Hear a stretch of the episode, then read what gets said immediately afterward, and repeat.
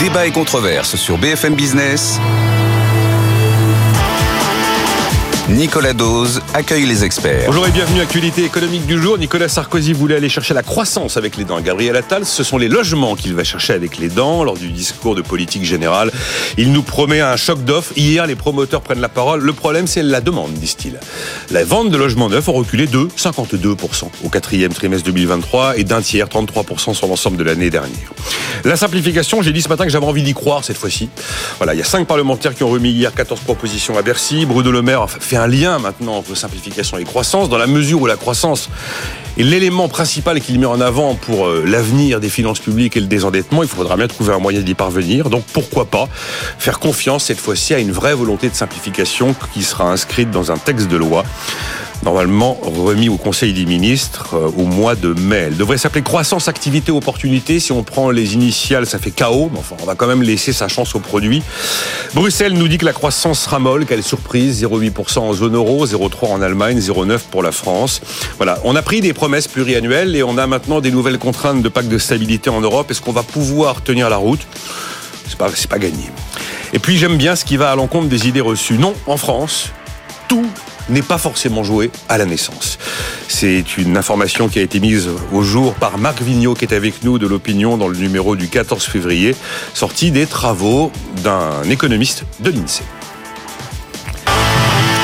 Bonjour Clara Léonard. Bonjour, enchanté. Bienvenue, c'est la première fois que j'ai le plaisir de vous accueillir. Vous êtes fondatrice de l'Institut Avant-Garde. Alors dites-moi un peu, qu'est-ce que l'Institut Avant-Garde avant qu'on rentre dans l'actualité du jour? Exactement, donc nous existons depuis euh, septembre. Euh, c'est un institut qui a été créé pour euh, faire le lien entre la recherche euh, académique avec une approche de l'économie pluridisciplinaire et les politiques publiques. voilà, donc on a une équipe de profils mixtes, des gens qui ont à la fois été dans le milieu universitaire et puis dans les administrations. et puis puis surtout, on fait partie d'un réseau européen de think tanks euh, qui sont euh, voilà, qui ont, la même démarche. Euh, et donc l'idée, c'est aussi de développer une coopération et un mouvement intellectuel européen.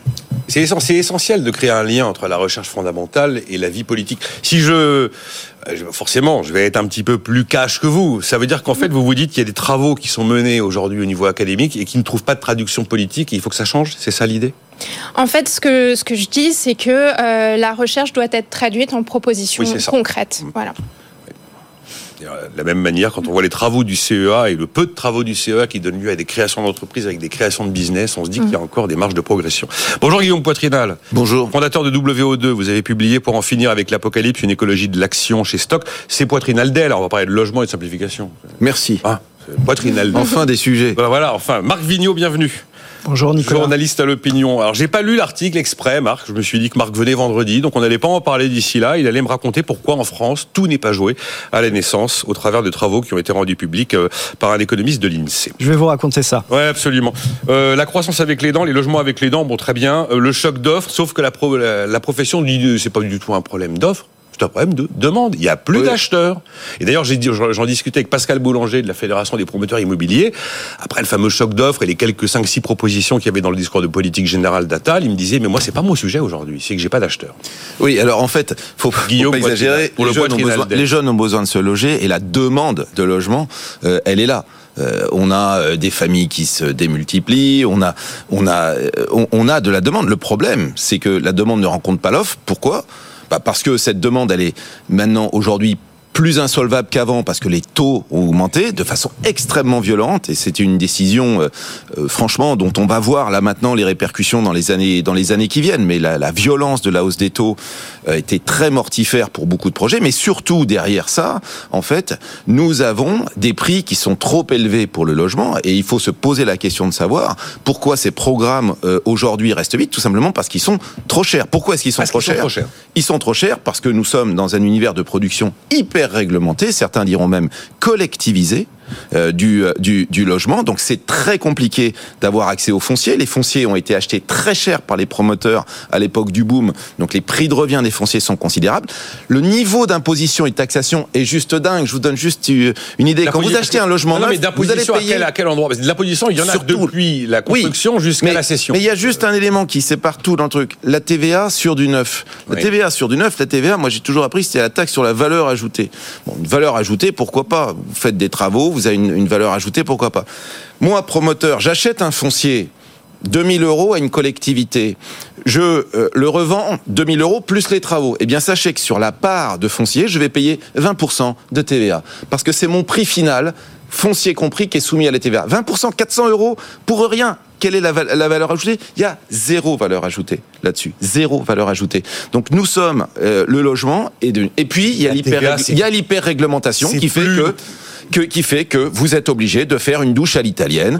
parce bah. que au cas où il y aurait une personne à mobilité réduite qui viendrait, vous faites une douche à l'italienne. Ça, ça a été voté à Paris. C'est 2700 euros par logement supplémentaire. L'occurrence que vous ayez euh, d'avoir un handicapé qui peut pas faire un centimètre de ressaut euh, pour aller euh, prendre sa douche, elle est quand même très très faible. Et nous, on pense que on aurait dû aider les handicapés. On devrait donner des centaines de milliers d'euros aux handicapés pour adapter les logements où ils veulent, ça coûterait beaucoup moins cher que d'exiger que tous les logements neufs euh, soient en mesure euh, d'accueillir des handicapés avec ce, cette fameuse douche sans ressaut qui est unique en monde d'ailleurs. En obligation, il n'y a pas d'autres pays où on fait une douche sans ressaut. Bon, Un euh, exemple parmi plein d'autres. vous me direz ce que vous pensez des mesures à tal, parce que j'ai eu pas mal de réactions sur notamment la réécriture, de, la réécriture de la loi SRU qui a un peu froissé les plus à gauche d'entre nous. Euh, Marc Vigneault. Le problème de dire il manque de la demande, c'est que à chaque fois que l'immobilier va pas bien, on demande des mesures de demande, c'est-à-dire en gros l'injection de la dépense publique pour subventionner la demande et les prix ne baissent jamais. Ah oui, parce que la subvention atterrit dans les prix à la fin. Voilà, exactement. et donc il y a un moment quand il y a une, crise du logement, qu'est-ce qui peut faire repartir le logement? Bah, c'est que les prix baissent enfin. Et donc si on bloque la baisse des prix, on va avoir un problème. Donc c'est un peu l'éternel sujet. Et c'est pour ça que le gouvernement se concentre du côté de l'offre parce que il veut pas bloquer une éventuelle baisse des prix qui a déjà du mal à advenir. si on sortait des mesures de dépenses publiques et d'argent public pour, pour, supporter la demande, on aurait un phénomène de répercussion à la hausse, comme pour le bonus réparation. Exactement, on empêcherait les prix de baisser. C'est exactement ce que demande en fait la Fédération des promoteurs immobiliers. Hein. On comprend bien pourquoi, mais ils demandent des mesures pour accélérer euh, les transmissions, euh, euh, pour accélérer les donations, pour donner de l'argent aux familles qui ont d'ailleurs déjà de l'argent pour s'acheter un, un, logement. Et donc eux, ça soutiendrait évidemment leur business. Mais est-ce que c'est ça qu'il faut faire? Euh, C'est pas du tout évident. Euh, Clara, vous avez un truc à ajouter? Alors concernant le, logement. alors euh, l'offre, oui, mais pas n'importe quelle offre. Euh, donc on peut se demander parce que donc Gabriel Attal mentionnait les pavillons hier. Oui, il a défendu les pavillons qu'Emmanuel Vargon avait désingués, oui. Voilà, La maison exactement. le rêve là. ah oui, c'était un débat. Hein. Ça, les écolos aiment pas. Bon, allez-y, continuez. Pardon, là. Voilà, justement. Donc on va, on peut se demander comment ça peut résoudre deux grands problèmes du logement aujourd'hui. Le mal logement, donc selon la fondation Abbé Pierre, il y a 2,5 millions de demandes de HLM aujourd'hui. Comment est-ce que ça va être résolu avec les pavillons? Et puis surtout, euh, voilà, les questions écologiques. Est-ce que le pavillon c'est pas finalement euh, décalé par rapport à, par rapport aux enjeux aujourd'hui? Alors, il mentionne d'autres pistes, par exemple la surélévation des logements, la transformation des la transformation des bureaux en logements, voilà, qui peuvent être peut-être des pistes plus intéressantes que les pavillons, mais la question c'est l'acceptabilité et à quel point justement de cette surélévation. enfin, ce qui, ce qui est... Je ne pas fan des pavillons, euh, Clara Léonard. Voilà, c'est ça. Alors on a des problèmes. Alors je mentionne ah, les zéro artificialisation nette. voilà, euh, voilà. Aujourd'hui, euh, il y a chaque année entre 20 000 et 30 000 hectares par an perdus à cause, en raison de l'activité humaine. L'objectif c'est zéro. les pavillons, alors lui parle de densification des zones, mais à quel point c'est possible. oui, oui, Gabriel Attal il dit il y a des terrains privés euh, sur lesquels il y a de l'espace, mais c'est déjà artificialisé. Donc si vous coupez votre terrain en deux et que vous décidez de faire une, construire une maison et que vous voulez la louer, bah super. Mm. et donc on n'a pas besoin pour ça de d'artificialiser des sols. Donc ça, il faudra vérifier. Moi, ce que je trouve fascinant dans les annonces de Gabriel Attal, c'est quand même on nous ressort toutes les tartes à la crème qu'on nous a sorties depuis des années. Alors soit euh, ils vont réussir à le faire vraiment, soit on se dit mais franchement, euh, pourquoi vous ne l'avez pas fait avant? Par exemple, quand il dit on va surélever les un peu ce qu'on ce qu'on pourrait appeler les dents creuses en ville. Euh, je me rappelle qu'il y a quelques années, je me rappelle plus sous quel, sous quel gouvernement, je suivais un peu les, dossiers logements et on nous avait fait le même coup. On nous avait dit on va faire des études pour savoir C'était le premier mandat d'Anne Hidalgo. Il y, a, eu même un recensement à Paris, premier mandat d'Anne Hidalgo, recensement de toutes les dents creuses voilà. et invitation et, à tous les Et là, attendez, de dents creuses. Et alors attendez, c'est extraordinaire parce que là, le gouvernement nous dit quoi? On va financer une étude pour savoir où est-ce qu'on peut surélever. Dans quel alors euh, avec la Banque des Territoires, je crois. On va financer un peu, en tout cas pour l'Île-de-France, on va financer. Euh, Guillaume Poitrinal nous dit que ça a déjà été fait, ces études, il y a quelques années. Non, non mais ça a été interrompu. Tout le problème de toutes ces politiques, c'est qu'en fait, elles sont en pointillé. Donc on vous dit, promoteur, intéressez-vous aux dents creuses, ça c'est Anne Hidalgo, premier mandat. Et puis ensuite, on dit, ah bah écoutez, maintenant il y a plus d'écolos à la mairie de Paris, donc on arrête les mm. dents creuses, mm. on arrête l'intensification et on veut mm. dédensifier euh, les, les, les, les cœurs de ville. Il faut s'occuper de la production. Il faut qu'on puisse produire plus de logements. Il faut donc simplifier l'acte de produire, l'acte de transformer des bureaux en logements. je pense que tout le monde est d'accord. Aujourd'hui, mais par contre aujourd'hui, transformer des bureaux en logements, c'est un permis de construire. Ça veut dire des recours. Mm. Ça veut dire aussi des normes qui vont s'appliquer. Ça veut mm. dire une, un autre code pour les pompiers parce que euh, on, on, fonctionne pas pareil suivant qu'on est en logement mm. ou qu'on est en hôtellerie ou qu'on est en, bureau euh, vis-à-vis des pompiers. Donc c'est très très très compliqué. ce qui est extraordinaire, c'est de se dire ils découvrent ça, ils découvrent ça alors qu'en 2017, ils ont quand même fait une grande loi qui était censée être un choc d'offres pour le logement. Et on se dit, bah, attendez, si vous n'avez pas simplifié la transformation euh, des, euh, des immeubles de bureaux en logements, euh, bon, vous le faites éventuellement six ans plus tard ou sept ans plus tard, mais il est, il est temps, quoi. C'est plus compliqué que de faire du Pinel, c'est vrai. Alors, il y a la question des normes, mais il y a la question aussi de l'investissement public. Voilà, l'effort public pour le logement est passé de 2,2% du PIB en 2010 à 1,6% en 2022. le nombre de logements sociaux financé le plus faible euh, depuis 15 ans. Euh, voilà, donc euh, on se demande aussi pourquoi aujourd'hui, tout d'un coup, l'accent est mis sur le logement, alors que, que le bilan des mandats Macron est plutôt un, un désengagement. Et puis, et puis il faut mettre l'accent sur le logement parce qu'on prend conscience qu'on est devant. oui, bien sûr, mais pourquoi est-ce qu'on ne l'a pas fait plus tôt ah, bah Et le deuxième élément, c'est comme la simplification. On va se poser la même question. Le deuxième élément, c'est le désespoir de l'investisseur bailleur. C'est-à-dire qu'aujourd'hui, l'investisseur bailleur est quand même très largement surtaxé. Je vous rappelle que si vous investissez et que vous êtes soumis à l'impôt sur la fortune immobilière, euh, très très vite, votre rendement sera égal à zéro. Euh, donc on est sur des, on, est quand même sur aussi une surimposition et puis tout l'encadrement législatif est quand même très défavorable aux bailleurs très favorable euh, aux locataires. Tout ça désespère et on a aujourd'hui beaucoup, on a des retraits euh, des bailleurs euh, aujourd'hui de, du financement de, de logements neufs. Mmh. Donc ça veut dire que le coût du capital va coûter plus cher puisqu'en fait on a moins de fonds propres. Je rappelle qu'il y a quand même dans, dans le prix du, au mètre carré, il y a quand même un coût du capital et plus il y a d'investisseurs et plus ce coût du capital baisse. Alors vous avez vu que notre nouveau ministre délégué au logement, c'est Guillaume Casbarian. Justement, il est controversé parce qu'il a fait voter quand il était parlementaire, quand il était président de la commission des affaires économiques à l'Assemblée, il a fait voter une loi euh, pour expulser plus facilement euh, les mauvais payeurs et on lui dit bah c'est antisocial, euh, ça met des gens qui ont des vraies difficultés, voilà, ça les, ça les, ça les, on, dit qu'ils sont responsables et on va jusqu'à prévoir, je crois, des, des, des peines de prison. Donc il a été beaucoup critiqué pour ça, mais c'est vrai que la législation protège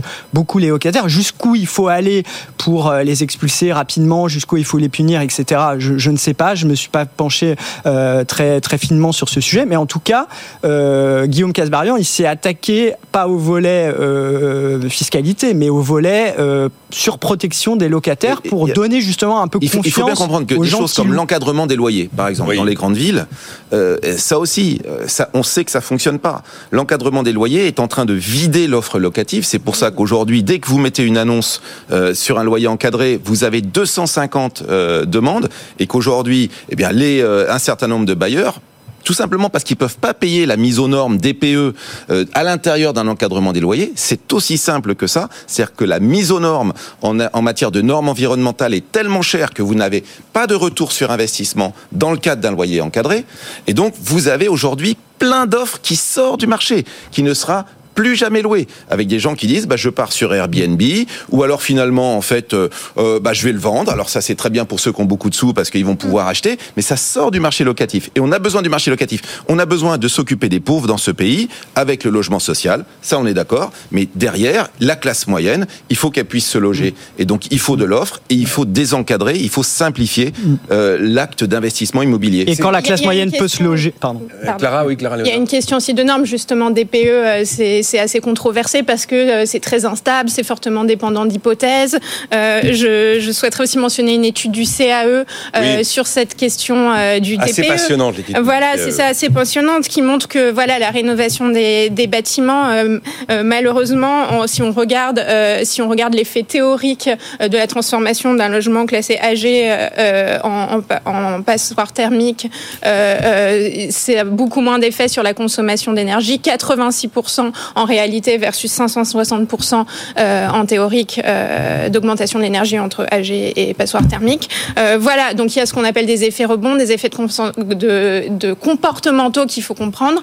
et bon, après, il y a des accroissements de bien-être qui sont permis par ces rénovations, qui sont importants et qu'il faut comptabiliser. Oui, c'était hyper intéressant l'étude du CAE qui vous dit que bah, c'est très théorique le DPE, on regarde vos murs, on regarde vos combes, on regarde vos fenêtres, et puis on arrive à une note, mais en fait on ne tient pas compte d'un élément essentiel, c'est quel va être le comportement de ceux qui y vivent. Et en fait, à la fin, l'empreinte thermique, c'est le comportement des gens qui y vivent, plus que la théorie des murs. Si vous êtes au-dessus d'une laverie, euh, bon, bah, vous avez quasiment le chauffage gratuit. Oui. Euh, donc euh, il y a, il faut bien, il faut bien comprendre. vous avez des sujets, par exemple, d'étanchéité à l'air. Euh, vous, vous, pouvez avoir des, des, des, formidables facteurs DPE parce que vous avez mis 10 cm euh, de, de laine de roche pour, pour, pour isoler votre appartement. D'ailleurs, vous allez souvent perdre 3-4% de la surface à le faire en intérieur à Paris puisque vous n'avez pas le droit de le faire en extérieur. Mais, euh, mais par exemple, l'étanchéité à l'air, on ne le prend pas en compte. Vous pouvez avoir un appartement qui fuit. Et eh ben, vous pouvez avoir un appartement A qui est en fuite. Oui, mais je... c'est pas c'est pas un sujet. On est en train de prendre conscience. on va pas faire trop de techniques des, défauts hein. du DPE. Non, mais on est, euh, voilà, il, ça. il, reste 4 minutes avant de, avant de marquer une pause. Euh, Sophie Sidos Vicat des Ciments Vicat était avec moi là il y a quelques jours et euh, elle est un peu inquiète quand même de ce qui se passe sur le secteur globalement et elle disait il faut arrêter les ânes, il faut même arrêter RE 2020 carrément. Oui, alors ils sont pas très contents, nos amis. Ça veut dire, ils sont pas très contents, nos amis comme du béton. pour les agriculteurs, on met en pause tout ce qui est écologie punitive, parce que finalement, on se rend compte qu'on n'arrive pas de la, la RE 2020, elle est pas punitive, c'est même peut-être la plus intelligente des normes. Pourquoi? Parce que le sujet du réchauffement climatique, c'est le CO2. Ce n'est pas le kilowattheure. Ce n'est pas le kilowattheure. C'est le problème du DPE que vous décrivez. Et, euh, et donc, dans la RE 2020, euh, Julien de Normandie a rajouté un compteur sur l'empreinte carbone euh, des bâtiments neufs. Alors, ça fait, ça rend pas service euh, au, au, béton. Pourquoi? Parce que le béton est très émetteur de CO2. La formule chimique qui fait du ciment, elle est très émettrice de CO2. Ils essayent, ils font des efforts remarquables pour essayer de baisser la facture. Mais le béton, c'est un peu comme le moteur ça restera, ça restera émetteur. Il y a qu'un matériau aujourd'hui. Ils nous disent qu'ils ont du béton vert. Oui, il, baisse la facture. Il n'y a qu'un matériau qui a une empreinte carbone inversée, qui est le bois, parce qu'il est issu de la photosynthèse, et qu'un arbre, ça passe son temps à manger du CO2, ça désintoxique la planète, et le carbone qui fait le bois, lui, il est stocké pour la longue durée. Donc c'est autant de CO2 que vous allez prélever du, de l'atmosphère dans vos matériaux de construction. Donc vous me dites Donc ça, ça, 2020. Ça, ça arrange, ça arrange pas Vika, qui, soit dit au passant, est une magnifique entreprise. Oui, absolument. Et qui est euh, le dernier cimentier français indépendant depuis que Lafarge et les ciments français nous ont quittés. Un dernier mot, un dernier mot, et puis après on passe à la simplification. Euh, sur l'histoire de la loi SRU. Gabriel Attal, il dit bon, bah, il y a des villes qui n'arrivent pas à avoir leurs 20-25% de logements sociaux, donc on va leur permettre d'introduire dans la catégorie logements sociaux les logements dits intermédiaires. Et là, vous avez l'ensemble des associations de mal logement, notamment la Fondation Abbé Pierre, qui disent non mais c'est scandaleux parce qu'en fait un logement intermédiaire, euh, c'est un logement pour classe moyenne aisée. C'est pas du tout un logement social. Donc on permet aux municipalités de remplir leur quota SRU en leur ouvrant la possibilité euh, finalement de tordre l'esprit là on est dans, là on est encore dans cette, cette idée que c'est le logement social qui va tout sauver euh, moi, je, je m'y oppose. Je pense qu'il faut qu'on ait un logement social puissant qui s'adresse aux catégories les plus modestes. Mais excusez-moi, quoi. Est-ce que toute la France doit être dans le logement social? Est-ce que c'est ça notre projet? Pas ça le projet. Euh, donc, que dit euh, Attal? Et je pense qu'il a raison. Il a dit dans ce quota SRU, euh, je mets du logement pour les classes moyennes. Bon, c'est pas c'est pas idiot, surtout qu'on est vite classe moyenne en France. Hein. Euh, je rappelle que le salaire médian, il est pas si élevé que ça. Le médian, il est à 2000 à peu près net.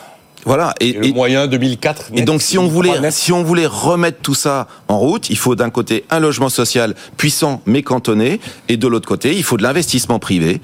Euh, il faut amener les gens à construire et à être bailleurs de logements. C'est ça qu'il faudrait faire. Une trente, chacun un mot pour conclure et on marque une pause. Allez-y, Clara, allez-y. Il y, a aussi une question de temporalité. Donc, je ne vais pas rementionner les chiffres, mais quand il y a 2,5 millions de demandes de HLM, c'est-à-dire qu'on a une situation aujourd'hui où il y a un très grand besoin de, de, logement social. Alors, si on agit en effet sur, euh, sur les facteurs qui permettent aux gens de sortir de la pauvreté structurellement à long terme, c'est extrêmement on a, on a, augmenté les, les, minima qui permettent d'accéder mm. euh, au logement social. Il faut le mm. savoir pour, pour répondre à la crise du logement qu'on a, on a augmenté ces minima. Donc évidemment, quand vous dites à quelqu'un, vous pouvez euh, payer là 100, mais si vous êtes en logement social, vous, vous, pouvez payer 70, il va de toute façon déposer un dossier au logement social. Je veux dire, c'est ça. En fait, la logique du, la logique du gouvernement, c'est de dire, on constate que les maires, pour construire, ils ont besoin d'avoir la main un peu sur qui ils mettent euh, dans leurs logements sociaux. Donc en fait, c'est une demande qui vient un peu du terrain, et puis ça correspond au discours politique de Gabriel Attal, tout pour les classes moyennes. Alors euh, c'est vrai que ça risque d'exclure des gens qui ont vraiment besoin d'un logement social, etc., parce qu'il n'y aura pas de logement euh, créé, mais ça peut permettre aux maires d'être un peu moins frileux sur leur programme et de se dire, ah bah, j'ai un peu de contrôle.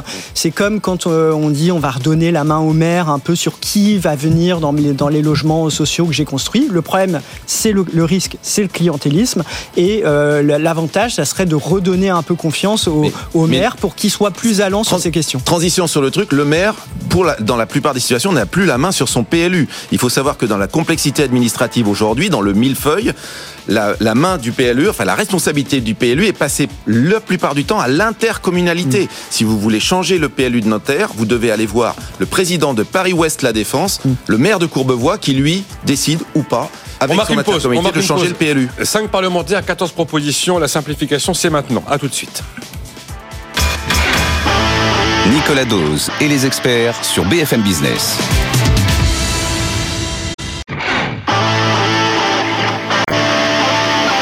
Débat et controverse sur BFM Business.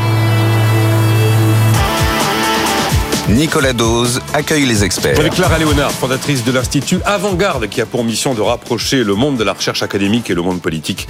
Guillaume Poitrinal, fondateur de WO2, promoteur immobilier bas carbone, qui a publié Pour en finir avec l'apocalypse, une écologie de l'action chez Stock, et Marc Vigneault, journaliste à l'opinion.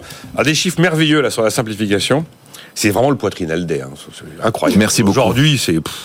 il fait. Alors, euh, euh, stock et évolution du stock de loi entre 2002 et 2023. Plus 93 259 articles législatifs. Euh, ça fait 76% de hausse. Nombre d'articles réglementaires, 253 118. 56% de hausse. Nombre total de mots, 14 millions de mots plus 139%. Euh, C'est génial. Ça fait 1000 mots par jour. C'est-à-dire que depuis 20 ans, depuis 20 ans, chaque jour, chaque jour calendaire, y compris le samedi et le dimanche, on s'arrête pas. Ah, on vous avez même le dimanche. 1000 mots obligatoires de plus dans le corpus réglementaire et législatif français. C'est dingue. 1000 mots. Et vous êtes censé connaître ces 1000 mots par cœur. Attention. C'est ça la France. C'est un cheval emballé de production, de complexité administrative, qui, aujourd'hui, honnêtement, euh, à la fois martyrise les entreprises et martyrise les particuliers. Oui, mais comme vous le disiez très bien, Guillaume, c'est que les, malheureusement, les normes, elles sont réclamées, y compris par ceux qui les critiquent après. C'est assez En fait, il y a des tas d'entreprises, de, secteurs qui réclament des normes pour protéger leur business. Mm, mm, mm. Et puis après, évidemment, d'autres disent, bah, ces normes sont trop compliquées, euh, ça m'empêche de rentrer sur le, sur le marché, ça, ça, me pourrit la vie, etc.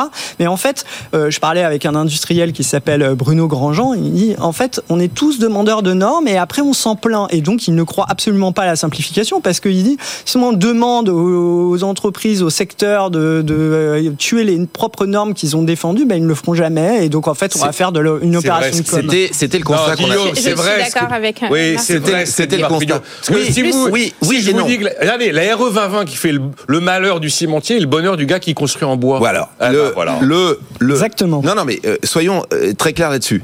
oui, le privé, oui, les entreprises, oui, certaines fédérations et surtout les attention, des métiers d'avant, des métiers qui sont en danger des métiers qui vont disparaître. Alors là, quand vous avez un métier qui va disparaître ou qui est en danger, en effet, il y a beaucoup d'activités de lobbying pour éviter la transition, pour éviter le passage, etc. Et pourquoi est-ce que nous, on a autant de boîtes du CAC 40 qui gagnent autant d'argent? C'est tout simplement que dans un univers compliqué, l'entreprise du CAC 40, elle prospère magnifiquement. Bah pourquoi? Parce que la complexité administrative, elle sait la gérer. Mm. Elle a des armées de juristes, elle a des armées euh, de, de, de comptables pour pouvoir gérer des armées de fiscalistes, pour pouvoir gérer cette complexité administrative. Et tout ça se fait sur le dos de la PME et de la start-up. Attention, euh, il y a quand même aussi beaucoup d'inventions législatives et réglementaires qui viennent du pouvoir, tout simplement. Mais parce hein, que les Français réclament des normes de protection aussi. Et, notamment la bureaucratie environnementale, qui, à mon avis, se détache beaucoup aujourd'hui du mm. sujet essentiel qui est le réchauffement mm. climatique, et dans lequel on vient vous rajouter euh, des, tas de, de, suggestions euh, nouvelles. Donc il y, a, beaucoup de facteurs qui, mm. qui expliquent en fait cette production de la norme. Ce qu'il faut, par contre, c'est qu'on ait un, mode de production de la loi qui, lui, sache faire la part des choses vis-à-vis de toutes ces influences. Donc il faut évidemment créer des, des, des imperméabilités vis-à-vis de ces lobbies qui soient publics, privés, associatifs. Sinon, c'est open bar. Toutes les normes ne viennent pas de lui. Oui, Il n'y a, pas que la question des normes, il y a aussi la question de la simplification administrative. Alors c'est corrélé, mais ça peut aussi passer par des choses comme euh, la numérisation de certaines procédures. Euh, par exemple, euh, on parle de normes, c'est également, il y a aussi la, la question des aides. Plus on a d'aides, plus on a de lourdeur administrative. Et il y a énormément de non-recours aujourd'hui. Je, je, pensais au RSA, il y a 34% de, de non-recours. C'est compliqué hein, le dossier de demande de RSA. voilà, alors Gabriel Attal, on parlait du prélèvement à la source, mais il parlait également des aides à la source, qui est une bonne idée, euh, parce que voilà, il y a plein de gens qui ont droit à des aides aujourd'hui et euh, qui ne n'y ont pas recours justement parce qu'il y a une complexité administrative et puis de normes. Et là, bon, ce chantier-là que vous décrivez, Clara, il est ouvert. on verra s'il aboutit. On a déjà eu le revenu social net là qui a été une nouveauté sur la fiche de paye et normalement l'étape d'après c'est euh, l'aide euh, à la source. Donc euh, là, renaissent, renaissent 14 propositions. Oui, 5 parlementaires. De 5 parlementaires là, qui font la une, et je revois mes vieux thèmes. Le titre emploi service entreprise, vous avez mené... qui doit être dans le premier choc de simplification euh, euh, de Hollande. Les vieux thèmes qui reviennent. Pourquoi? Parce qu'en fait, ces efforts de simplification, nous les faisons en pointillés. Nous les faisons un an tous les 7 à 10 ans. Mm. Vous avez une commission qui essaye de simplifier la France. Et donc, la, la proposition la plus importante parmi ces 14 propositions, c'est d'avoir enfin des gens dont le métier, c'est de faire le ménage dans ce cafarnaum de loi et de faire le ménage définitivement. Il doit faire le ménage à, deux, sous deux angles. Un, le nombre de textes, le nombre de mots, le nombre de formulaires CERFA qui sont inutiles. Mm. Donc nous, on a tué les déclarations de congés des boulangers euh, en préfecture. C'est nous qui avons organisé à l'époque le Kindibo consent préfectoral. Mm. Donc ça y est, là, ils veulent l'étendre. On avait proposé déjà le TZ et puis il n'a pas été fait. On avait, proposé vous avec Thierry Mandon. on avait hein. on avait proposé la suppression de la DAS2, la fameuse déclaration des honoraires qui sert à rien et, euh, qui est totalement euh, inutile, mais qui sont des millions de formulaires qui arrivent à Clermont-Ferrand, mm. euh, au ministère, à, Bercy. Il y a des tas de choses comme ça. Mm. Il faut s'y attaquer. Un, les, les textes, et deux, les autorités et le cafarnaum des autorités entremêlées. Euh, tout à l'heure, on parlait du PLU. Je veux dire, il faut remettre le PLU chez Monsieur le maire. Peut-être que Monsieur le maire, il doit avoir une plus grosse commune, mais dire que le PLU, il est à l'intercommunalité, c'est sûr que au lieu d'avoir un seul euh, euh, patron, vous avez déjà deux patrons pour bouger le plan local d'urbanisme et donc faire du logement. Et, si jamais ils sont pas d'accord, bah, il se passe rien. Pour élargir un peu le sujet, euh, par exemple, Bruno Le Maire, quand on lui parle un peu comme ça, de, manière informelle, il dit un des problèmes de la réforme de l'État en France, c'est que en fait, le politique s'est petit à petit dépouillé de ses responsabilités en créant tout un tas d'agences administratives indépendantes. Et donc, par exemple, le ministre de l'Agriculture ne peut pas régler les problèmes des agriculteurs en matière d'eau, puisque il faut que les agriculteurs s'adressent aux agences de l'eau, qui elles créent leur propre euh, réglementation à partir euh, des lois qui ont été votées. Et donc, le ministre de l'Agriculture n'a aucun pouvoir sur ces agences de l'eau. Il faut s'adresser aux agences de l'eau. Elles sont indépendantes. Le préfet ne peut rien leur dire. Toute la politique du gouvernement ces dernières années, ça a été de renforcer le pouvoir du préfet pour lui donner le pouvoir d'arbitrage. Et le problème, c'est qu'il faut revisiter tout ce qui a été donné comme pouvoir dans des dans différentes agences. Alors au fur et à mesure que les problèmes émergent, le gouvernement dit ah bah ça on va le redonner au préfet, ça on va le redonner au préfet. Moi je ne sais pas aujourd'hui la profession de préfet, j'aimerais pas être à leur place parce qu'à chaque fois qu'il y a un problème, on dit on renvoie au préfet. donc ils doivent tout gérer. Euh, donc ils ont récupéré la gouvernance de l'OFB. Voilà. Alors moi j'aimerais savoir si, leur, euh, euh, le nombre de fonctionnaires qui travaillent pour les préfets suivent parce que le jour où le préfet doit régler le moindre petit problème. Mais c'est vrai que du coup, en fait, la complexité, ces agences, c'est l'agence nationale de l'habitat qui donne des aides, qui mais qui les donne pas toutes, mais il faut s'adresser à un autre guichet pour, euh, pour avoir l'information sur comment rénover son logement. Enfin, franchement. Euh... C'est ce que j'ai appelé la dissolution dans un livre que j'ai publié il y a 10 ans, qui s'appelait Plus vite la France malade de son temps, encore disponible aux notes blanches euh, chez, chez Grasset. J'ai appelé ça la dissolution de l'État vers le bas et un peu vers le haut, vers l'Europe, Cabrondo aussi. Et donc en fait, le pouvoir maintenant, il est réparti à tous les étages. Chacun a un morceau de pouvoir. Hmm. Mais si vous et, et, du coup, je vais vous raconter juste un truc très très vite. Comment est-ce qu'on peut en Île-de-France déplacer un terminus de bus de 300 mètres? Déplacer un terminus de bus de 300 mètres. Vous allez me dire, Nicolas Dos, qui est bien renseigné, il va dire, bah ça c'est la région. Le transport, c'est la région. Vous allez avoir affaire à la région. Eh bien, manque de bol. J'allais vous dire, bah, écoutez les CE, pour les transports, hein, parce que elle, a délégué à Île-de-France Mobilité. Île-de-France bah Mobilité, c'est pas tout à fait la région, parce qu'il y a des départements dedans, il y a un certain nombre de gens, etc. Il va falloir convaincre Île-de-France Mobilité. Il va falloir aller voir Monsieur le Maire, parce que Monsieur le Maire, il va devoir donner un permis, etc. dans le truc. Peut-être éventuellement même bouger le PLU si c'était mm. pas possible. On ne sait jamais. Donc la collectivité de commune. Et puis au bout d'un certain temps, vous allez arriver sur qu'est-ce qu'on fait euh, vraiment réellement. Et le monsieur d'Île-de-France de Mobilité va vous dire, attendez, moi excusez-moi, je suis d'accord finalement, mais en fait, il faut aller voir la RATP. Et vous lui dites, mais la RATP, c'est vous. Et non, monsieur d'Île-de-France Mobilité de la région, ils disent, non, la RATP, la tutelle, c'est l'État. C'est l'État français qui s'occupe de la RATP. Donc, vous voyez, tout est et dans. Puis après, il y a le budget participatif, participatif de la ville de Paris qui va dire ah ben moi je vais le mettre euh, ailleurs. Tout le monde s'occupe de tout. Léonard a la parole. Et après, on passe parce que. Euh, enfin, j'ai l'impression qu'en fait, vous y croyez pas. Euh, si, si, j'y crois. Clara, mais moi j'ai essayé de dire j'y croyais. Allez-y, Clara. Je voulais juste dire quelques mots sur l'échelle européenne. Si on déplace ce, niveau, ce débat encore à un niveau au-dessus, qui est le niveau européen, il existe, hein, on, on, compare souvent l'IRA, l'Inflation Reduction Act américain, et les politiques industrielles européennes. Et la grande différence, c'est euh, la multiplication des outils, euh, des procédures, euh, des, des, normes justement au niveau européen. Alors que l'IRA, c'est bête et méchant. On a un crédit d'impôt, c'est simple, c'est lisible, c'est transparent. Les gens ont l'information, donc ils savent à quoi s'attendre en termes d'anticipation et puis également mmh. quelles quelle normes appliquer et quelles aides mobiliser.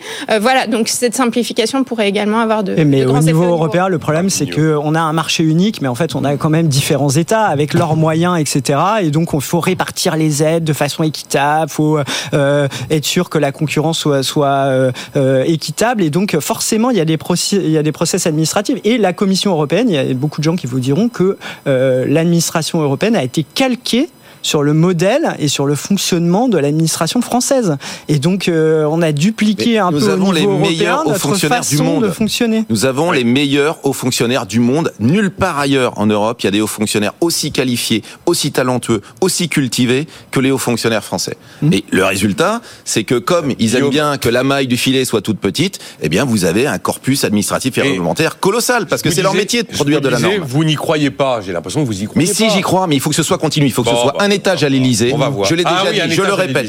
Un étage à l'Élysée. Il faut pas que ce soit discontinu, il faut que ce soit continu. Il faut faire comme on avait fait à l'époque, c'est-à-dire mettre 150 personnes bénévoles qui ne sont pas des chefs d'entreprise, qui ne sont pas des présidents de fédération, qui ne sont pas euh, des hauts fonctionnaires. Il faut mettre dans une salle des gens qui sont confrontés à la complexité administrative au quotidien, derrière les guichets, fonctionnaires de catégorie C, les comptables, ceux qui sont ceux qui rédigent et qui lisent les permis de construire, qui aujourd'hui font 1m20 de haut, les permis de construire. À l'Élysée, tout ça. Tout ça à l'Élysée. Pourquoi? Parce que c'est interministériel, vous l'avez ah tout à fait dit, et que la haute fonction publique n'obéit qu'au président de la République, puisque c'est c'est lui qui détermine les carrières et les médailles, la Légion d'honneur et l'ordre national du mérite. Pour l'instant, c'est un texte de loi qui est prévu. C'est tout. Enfin, attendez, quand, quand euh, les bouquinistes doivent revenir, doivent revenir finalement pour les Jeux Olympiques, on leur dit de pas bouger là, les bouquinistes à Paris. En fait, c'est l'Élysée qui va le décider. Donc, si vous voulez, moi, j'attends de voir. Moi, j'y crois et j'y crois pas parce que, à force de le répéter, euh, Bruno Le Maire, de parler de ça sans arrêt, et puis vos efforts depuis des dizaines d'années, la culture l'administration, mine de rien, change un petit peu. Mais en revanche, par exemple, quand on me dit euh, on va simplifier à nouveau la fiche de paie, j'y crois absolument pas. Parce que si vous voulez simplifier la fiche de paie, il faut que le système social derrière soit simplifié. Euh, jusqu'à très récemment, pour obtenir la prime d'activité, cette prime qui est versée aux travailleurs pauvres, le, euh, le revenu pris en compte n'était pas du tout le même que pour toutes les autres prestations. Il fallait déclarer, attendez, tenez-vous bien, il fallait déclarer les tickets resto qu'on avait touché dans le mois, qui varie, comme vous le savez, puisque si vous avez eu un déjeuner à l'extérieur, etc., que vous avez, vous avez un ticket resto de moins, donc les gens, il y avait tout le temps des erreurs et des indus parce que vous n'aviez pas déclaré le bon nombre de tickets resto. Est-ce que vous avez déjà utilisé le chèque, eh, le chèque emploi service là, hein. Le chèque emploi euh, service. Non, mais c'est bon, le CESU. Euh, vous n'êtes pas obligé, vous n'êtes pas obligé d'avoir une fiche de paye complète. Et le titre emploi service entreprise, c'était ça l'idée. L'idée, c'est qu'en fait, vous payez, vous payez la personne, d'accord, et ensuite vous avez un autre organisme qui n'est pas vous, qui vous calcule juste, mm. très justement les charges et qui ensuite les répartit aux, différents trucs. C'est tout simple. La simplicité de la fiche de paye, elle est indispensable. C'était une des premières mesures. J'espère qu'elle va arriver. Ça a été tué par le lobby des comptables, c'est-à-dire de tous ceux qui gagnent de l'argent à vous fabriquer donc, une fiche de Bruno Grandjean nous raconte l'industriel que, que j'ai interviewé récemment vous raconte qu'aujourd'hui il y a une fiche de paie simplifiée pour le salarié auquel personne ne comprend rien faut être honnête. Moi, je ne comprends pas du tout ma fiche de paie. Et bon, je, je, suis quand même un petit peu dans, dans, le, dans le, Enfin, je suis censé comprendre ce qui se passe parce que je connais les systèmes sociaux. Et par ailleurs, mon entreprise, elle, elle a une fiche de paie non simplifiée derrière que lui édite euh, son éditeur de paie, qui lui prend de l'argent pour faire la paie. Euh, et c'est de plus en plus complexe. Il y a des erreurs, des omissions, etc. je pense qu'il faudrait même aller jusqu'à payer les salariés en super brut, et ce sont les ah, ben salariés qui payent qui payent les charges sociales. Comme ça, tous les salaires vont augmenter euh, considérablement. Comme vous avez été trop long, vous ne pourrez pas répondre à Anne, mais Anne, elle m'écrit que les immeubles en bois, ça brûle et que ça attire les bestioles. Alors pas tous, pas tous, pas tous, pas tous. Ça dépend comment c'est fait. Moi, je veux répondre à Anne. Euh, les nouveaux procédés de bois lamellé collé contre croisé, euh, ça brûle très très mal, très très tard, et, et c'est tout à fait tout à fait sécure. voilà. J'ai vu j'ai rencontré une boîte française qui est en train de faire valider de l'OSB, mais mais sous, sous forme de poutre. Oui, bien sûr. De l'OSB. Non, non, mais on va avoir... C'est une conception de, de, comment on va définir C'est des, copeaux, sont, sont des copeaux, qui sont agglomérés, etc. Nous allons avoir une révolution des matériaux biosourcés. Pourquoi ah non, Parce non, que la photosynthèse, on va pas commencer à faire des ils ont une empreinte carbone, une empreinte carbone inversée. Ne vous étonnez pas, Nicolas Dose. Pacte de stabilité. Ne vous étonnez pas. Pacte, pacte de stabilité.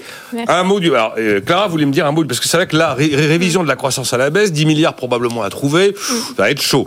On a pris des engagements pluriannuels vis-à-vis des Européens. Et là, on a des nouvelles règles qui entrent en vigueur après la validation du nouveau pacte de stabilité et de croissance par le Parlement européen. On a gardé les 30%, on a gardé les, les, les, 3%, on a gardé les 60%. On a fait un petit système un peu à la carte, pays par pays, pour savoir comment les dépenses mm. doivent évoluer. Comment on va faire là? Alors voilà, donc samedi dernier, il y a eu un accord sur le pacte de stabilité et de croissance. Ça fait plus de deux ans et demi qu'il y a des négociations euh, sur le sujet. Il avait été suspendu pendant le Covid. Euh, en limitation. quels étaient les objectifs euh, de ce pacte de stabilité et de croissance et ont-ils été atteints? Donc les objectifs étaient de flexibiliser les règles, les simplifier. Alors c'est pas gagné, hein, c'est des règles toujours aussi complexes, même pour les experts, et les rendre plus applicables. Donc parce que ça ne menait pas à à des, à des amendes, et puis que les États se les approprient, euh, c'est-à-dire qu'ils participent en fait à la construction de leur trajectoire. Alors, est-ce que ça a été réalisé? Alors, on a mis au cœur du pacte de stabilité et de croissance ce qu'on appelle la DSA, Debt Sustainability Analysis, l'analyse de la soutenabilité de la dette, qui est, euh, voilà, euh, en réalité très fortement dépendante d'hypothèses macroéconomiques et qui permet de définir des trajectoires avec un indicateur qui se veut simple, un indicateur en dépenses, que les États devront suivre entre 4 euh, et 7 ans. Donc les États présenteront des plans budgétaires à moyen terme avec des réformes et des investissements, mais ils devront inclure les trajectoires et les informations techniques transmises par la Commission. Donc, euh, et, ces, et ces DSA étant très très dépendantes euh, de tout cela, il, y a une il y a une appropriation qui est relative. Et par ailleurs, en fait, les Nordiques se sont battus pour rajouter ce qu'on appelle des clauses de sauvegarde. Donc ça reste toujours toujours euh, dans la philosophie euh, des traités de, de, Maastricht, avec des ajustements minimaux de la dette et du déficit budgétaire. Euh, donc, je vais, je vais pas donner d'exemple. Donc, non, non, non, il faut simplifier l'histoire. ça, fait mal à la tête. on reste quand même dans des bah. règles très complexes, avec des valeurs rigides et des efforts annuels significatifs des pays, des États membres. Mais pour tenir nos trucs, là, ça va être compliqué avec la nouvelle donne qui est en train de Très compliqué. Je me souviens quand on a vu ce truc-là arriver, j'avais fait une une liste assez précise que j'ai pris le temps de donner à l'antenne. Et là, effectivement, comme dit Laurent Vronsky, ça donnait mal à la tête à une aspirine. Si vous avez, si vous avez compris, c'est que je me suis mal fait comprendre. Hein. c'est exactement. Franchement, quand on lit les vadémécum d'application de l'ancien pacte de stabilité de la Commission européenne ou du mm. Parlement européen, le Parlement a sa propre interprétation mm. euh, différente de celle de la Commission. Hein. Euh, donc là, le nouveau vadémécum, franchement, c'est ah, c'est totalement illisible. Soi-disant, au départ, le projet, c'était de simplifier les normes du pacte de stabilité. Quand je vous disais que la Commission européenne que par ailleurs que je, respecte beaucoup, hein, mais a été calquée sur la culture administrative française. Là, c'est ah, un monument. C'est une usine. Mais bon, parce qu'il y a eu une négociation entre le Parlement, les États membres, etc. Mais c'est incroyable. On a fait des exceptions. Chacun a rajouté son critère. La France, ah oui, bah, évidemment, comme toujours en Europe, il faut euh, la France, un compromis. Donc, euh. La France a obtenu des exceptions jusqu'en 2027. Et euh, ça vous dit quelque chose 2027 C'est euh, un peu la date de l'élection présidentielle, si vous voulez. Mais en fait, Donc ça, ça dit un peu tout. Euh, plus c'est compliqué, moins c'est applicable. plus c'est compliqué, moins c'est applicable. Il y a un moment. La, question, c'est celle des investissements climat. Comment est-ce qu'on va pouvoir Alors, le rapport Pisani-Ferry, c'est 66 milliards d'investissements additionnels par an, donc la moitié d'investissements publics. La Commission évalue au niveau européen 350 milliards. Alors, les, les investissements climat sont traités euh, comme des exceptions dans ces règles, c'est-à-dire qu'ils permettent d'obtenir euh, un allongement de la période d'ajustement euh, et seulement si ceux-ci soutiennent la croissance. Or, la plupart de ces investissements, enfin une grande partie de ces investissements, ne sont pas rentables ah ou le sont à très long terme. Oui, oui, puisque il s'agit de supprimer du CO2, donc c'est pas rentable. Euh, bottom line, qu'est-ce qui se passe? C'est que d'ici 2027, le gouvernement est plus ou moins obligé de, de suivre sa trajectoire prévue. Euh, que euh, au moins il faut qu'il fasse un ajustement, ce qu'on appelle un ajustement en dépenses, c'est-à-dire qu'il réduise les dépenses publiques d'un certain montant par an. Le gouvernement a fait exactement, a pris les chiffres réclamés en gros par l'Union européenne et puis il a enlevé 0,1 point pour que ça soit euh, le moins douloureux possible, mais quand même près de la cible, parce que à ce moment-là, la Commission en général euh, ne dit rien. Mm. Et donc, bon, bah voilà. Et la question, c'est est-ce que le gouvernement va réussir à le faire d'ici 2027 Spoiler, franchement, il y a 99% des chances que non, euh, parce que ça demande des, des, des, volumes d'ajustement sur les dépenses publiques qui, sont énormes et qu'il n'y a pas un seul parti au Parlement qui est prêt à la soutenir. Il n'y a que les républicains qui disent dans, dans le discours théorique, oui, on veut réduire la dette, on veut réduire les déficits. Et à chaque fois que le gouvernement parle d'une mesure pour réduire la dette et les déficits, les républicains disent, ah ben non, pas celle-là, parce que vous comprenez, ça touche trop les citoyens français. ce qu'on défend à l'Institut, euh, c'est vraiment le lancement d'un nouveau cycle de négociation. Euh, non, alors l'idée, c'est vraiment pas de rouvrir ces négociations parce que ça a été long, douloureux, etc. Mais un nouveau cycle de négociation pour s'accorder en fait sur le montant euh, de l'enveloppe euh, de la transition écologique et la répartition de la facture euh, entre public, privé, l'échelle européenne, nationale, locale. il faut qu'il y ait un débat transparent sur le sujet. Et l'idée, c'est d'avoir des règles symétriques, c'est-à-dire qui tiennent compte à la fois de la soutenabilité économique, qui est très importante et voilà, il faut la respecter, mais également de la soutenabilité climatique. Et la question, c'est la résolution du dilemme entre ces deux formes de soutenabilité. Vous allez vous retrouver devant la difficulté pour aller convaitre les, frugaux de faire de la dette euh, commune en Europe. c'est ça euh, l'histoire, en fait. Euh, cette, cette, cette somme-là de, de d'injonctions très compliquées, en fait, elle reflète quoi? C'est qu'il n'y a pas de consensus en Europe. C'est-à-dire qu'en fait, l'Europe, elle est coupée en deux entre des gens qui sont à l'équilibre budgétaire, parce qu'ils se serrent la ceinture, parce qu'ils ont des systèmes efficaces, parce qu'ils ont des PIB par habitant qui sont supérieurs aux nôtres, et puis l'Europe euh, dispendieuse, celle dans laquelle euh, nous habitons, où quand même le déficit de l'État, on est quand même maintenant post-Covid, le déficit de l'État 2023, c'est 4000 euros par foyer par an. Ça veut dire qu'il y a 4000 euros par foyer français par an qui est emprunté aux générations suivantes et qui finit dans de la dépense publique public ou privé. C'est ça aujourd'hui notre mode de vie. Supprimer ça, et nous sommes très très largement en crise économique. Donc on, euh, on, est nous complètement, honnêtement, euh, on, on, est shooté, euh, drogué à la dépense publique, on est drogué et shooté au déficit de l'État. Tant que ça tient et qu'on peut emprunter pas cher, ça fonctionnera. Un jour, un jour, il y aura bien quelqu'un qui ira nous dire, les amis, votre système, il ne fonctionne plus, il va falloir hmm. ou sortir de l'euro, euh, ou, euh, ou si vous voulez rester dans l'euro, ben vous, vous êtes, on vous met le régime grec et, euh, et vous êtes prié bah, de, ah, de, supprimer des, de supprimer des fonctionnaires, de supprimer de la défense publique, de supprimer du soutien social, et ça risque d'être très violent. Pourquoi? Parce que nos, nos, femmes et nos hommes politiques ont refusé jusqu'à présent cet, cet, élément clé qui est qu'on ne peut pas vivre indéfiniment sur la dette. grecque récemment, c'est juste du délire, la potion grecque 2012 là. pas trop. Alors, Clara, pas trop long parce que je veux qu'on parle quand même de, de, de, de l'étude que Marc. Oui, pardon, je serai deux réponses à ça. Tout d'abord, le coût de l'inaction. Euh, donc, en fait, euh, le problème, c'est qu'il y a des dommages qui sont liés à l'inaction. Euh, par exemple, les inondations en Allemagne, c'était 40 milliards. Euh, et plus on attend, euh, plus même d'un point, d'un point de vue purement économique, ça va nous coûter cher et ça va faire des pertes de PIB. Et ensuite, moi, bon, bah, je suis d'accord avec vous sur les questions de revue des dépenses, je parle etc. Je parle pas d'investissement, mais, mais, je parle de dépenses. Je parle de dépenses sociales. L'acceptabilité, c'est-à-dire qu'on l'a vu avec la crise des gilets jaunes et puis plus récemment la question euh, des, du monde paysan.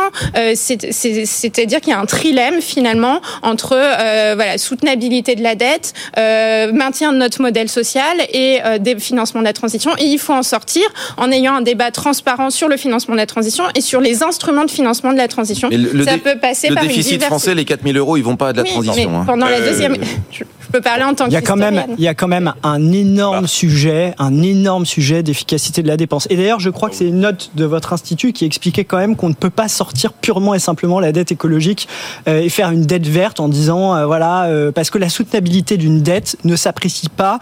Les, les, investisseurs ne vont pas se dire ah attendez il y a il y a une dette écologique donc celle-là elle devient soutenable. Parfois elle est même moins liquide la partie dette verte qu'émet un État. Elle est parfois même moins liquide que la dette classique parce que c'est un marché à part et donc c'est moins liquide. Et donc sortir la dette écologique et dire ah ça on va pas la compter euh, ce qui va permettre automatiquement. Je, je, sais bien, mais euh, cette idée euh, qui flotte parfois dans l'air qu'on pourrait sortir la dette écologique et puis le reste de l'endettement, euh, du coup, le problème c'est que ça va faire augmenter le reste de l'endettement parce qu'on va se dire ah bah on regarde que cette partie-là de l'endettement, bah on a une marge de manœuvre finalement, on a sorti la dette écologique et comme les réformes, comme vous dites, sont extrêmement compliquées et extrêmement douloureuses, eh bien elles ne se feront jamais si s'il y a une, sorte de de, de de, ségrégation de la dette de la dette écologique. Il y a plein de manières de renforcer la soutenabilité de la dette en, en, jouant sur les propriétés de la dette, sa maturité moyenne, le pourcentage des obligations qui sont indexées sur l'inflation qu'il faut réduire, euh, et aussi la diversification des actions de l'État. Euh, L'État n'agit pas seulement en s'endettant, il agit en euh, en coordonnant l'architecture la, la, institutionnelle, en planifiant, en, en, en, en faisant des prêts garantis. J'ai vu qu'il y avait 2 milliards de prêts garantis verts là, qui avaient été annoncés la semaine dernière, un peu comme les PGE pendant... En imposant la transparence sur les Tout à fait, il y a, il y a des solutions. Mais le problème, c'est qu'aujourd'hui, nos politiques sont un peu trop dans la logique je dépense, donc je suis. En fait, à chaque problème, une nouvelle dépense. Euh, Mais il y aura aussi des dépenses. Exercice euh, compliqué, car une minute cinquante pour nous donner les principales enseignements de ce papier que vous signez dans l'opinion le 14 mmh. février. Non, en France, tout n'est pas joué à la naissance. Oui, alors il y a un chercheur et qui est un chercheur très sérieux parce qu'il a travaillé longtemps à l'INSEE et qui a déjà produit des études sur le sujet qui va un peu à l'encontre de l'idée reçue sur laquelle euh, en France il n'y a pas de mobilité sociale, on ne peut pas euh, euh, s'émanciper de l'influence de notre milieu familial. Et en fait, lui, ce qu'il montre, il a pris des, des personnes réelles, il a regardé le destin entre frères de personnes réelles. Et il montre que les explications de différence de destin entre frères, eh ben, montrent que tout n'est pas joué dans la famille. En fait, il y a 40% à peu près au total euh, euh, du, du, du revenu euh, à l'âge adulte euh, de la personne qui s'explique par des facteurs familiaux. 10% par le revenu des parents, qui est le critère qu'on mesure le plus facilement.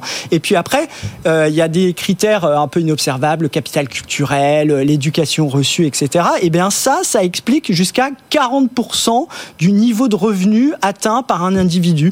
Et en fait, il montre, en regardant les frères et les sœurs, que bah, 60%, et bah, c'est des éléments un peu inexpliqués. Il y a des différences de destin qui ne s'expliquent s'explique pas par le milieu familial. Alors évidemment, ça ouvre tout un, de, tout un tas de champs de recherche pour aller plus loin, mais ça va quand même à l'encontre de l'idée reçue que on serait totalement le produit de notre milieu familial et que le système français ne produirait plus de mobilité ascendante ou descendante d'ailleurs euh, par rapport à euh, l'origine sociale et aux revenus des parents. J'aime beaucoup quand on a comme ça des, travaux qui cassent un peu des choses que tout le monde pense vraies. Et avec de l'économie qui, encore une fois, va voir les vrais gens, regarde les différences de destin. Enfin, vous voyez, c'est l'économie un peu expérimentale. on a une hypothèse, on va essayer de la vérifier et on va regarder, à, grâce à ce qu'on peut appeler euh, euh, les données en masse. Hein, euh, c'est un nouveau travail, ça, depuis quelques années des économistes, et c'est très intéressant parce que c'est pas uniquement de la théorie. C'est pas je pense, je suis libéral, donc l'individu a la totale maîtrise de son destin, ou au contraire, je suis bourdieusien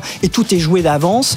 là, c'est vraiment une constatation empirique. Allez lire le papier en page 5 de l'opinion du 14 février. C'est un sujet passionnant. On a dû garder plus de temps, mais voilà. bon, merci à tous d'avoir été là. on est confiant sur le logement, sur la simplification, sur la soutenabilité de la dette. Tout va bien. C'était Clara Léonard, Guillaume Poissina, pour réussir. Marc Vignoux. Oui, ça c'est vrai. Marc Vignoux. Rendez-vous lundi, 9h.